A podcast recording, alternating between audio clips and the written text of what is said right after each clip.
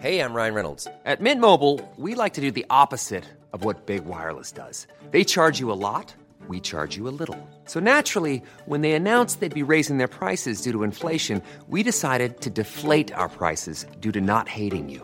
That's right. We're cutting the price of Mint Unlimited from $30 a month to just $15 a month. Give it a try at mintmobile.com slash switch. $45 upfront for three months plus taxes and fees. Promo rate for new customers for limited time. Unlimited more than 40 gigabytes per month. Slows. Full terms at mintmobile.com.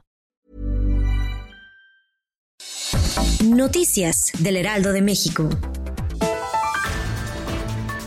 Andrés Manuel López Obrador, presidente de México, llamó a sus adversarios a no atacar a su familia, pues es él quien encabeza el movimiento para erradicar la corrupción y recalcó que no está solo, y son millones. Aseguró que su esposa es una mujer independiente, con criterio, y no va a ser candidata a nada, y lo que ella expresa es lo que piensa y no limita su libertad. Las amenazas que comenzaron de forma extraoficial, en donde se referían a la intención del cártel Jalisco Nueva Generación de atentar en contra del mandatario jalisciense, Enrique Alfaro son ciertas. Esto de acuerdo con declaraciones a medios de comunicación nacional. El cártel que encabeza Nemesio Ceguera Cervantes es el grupo de la delincuencia considerado más peligroso del país, al operar el tráfico de armas y narcotráfico en 25 de los 32 estados del país. Las amenazas, de acuerdo a lo declarado por Alfaro Ramírez, se derivan de su negativa para cooperar con ellos en actividades ilícitas.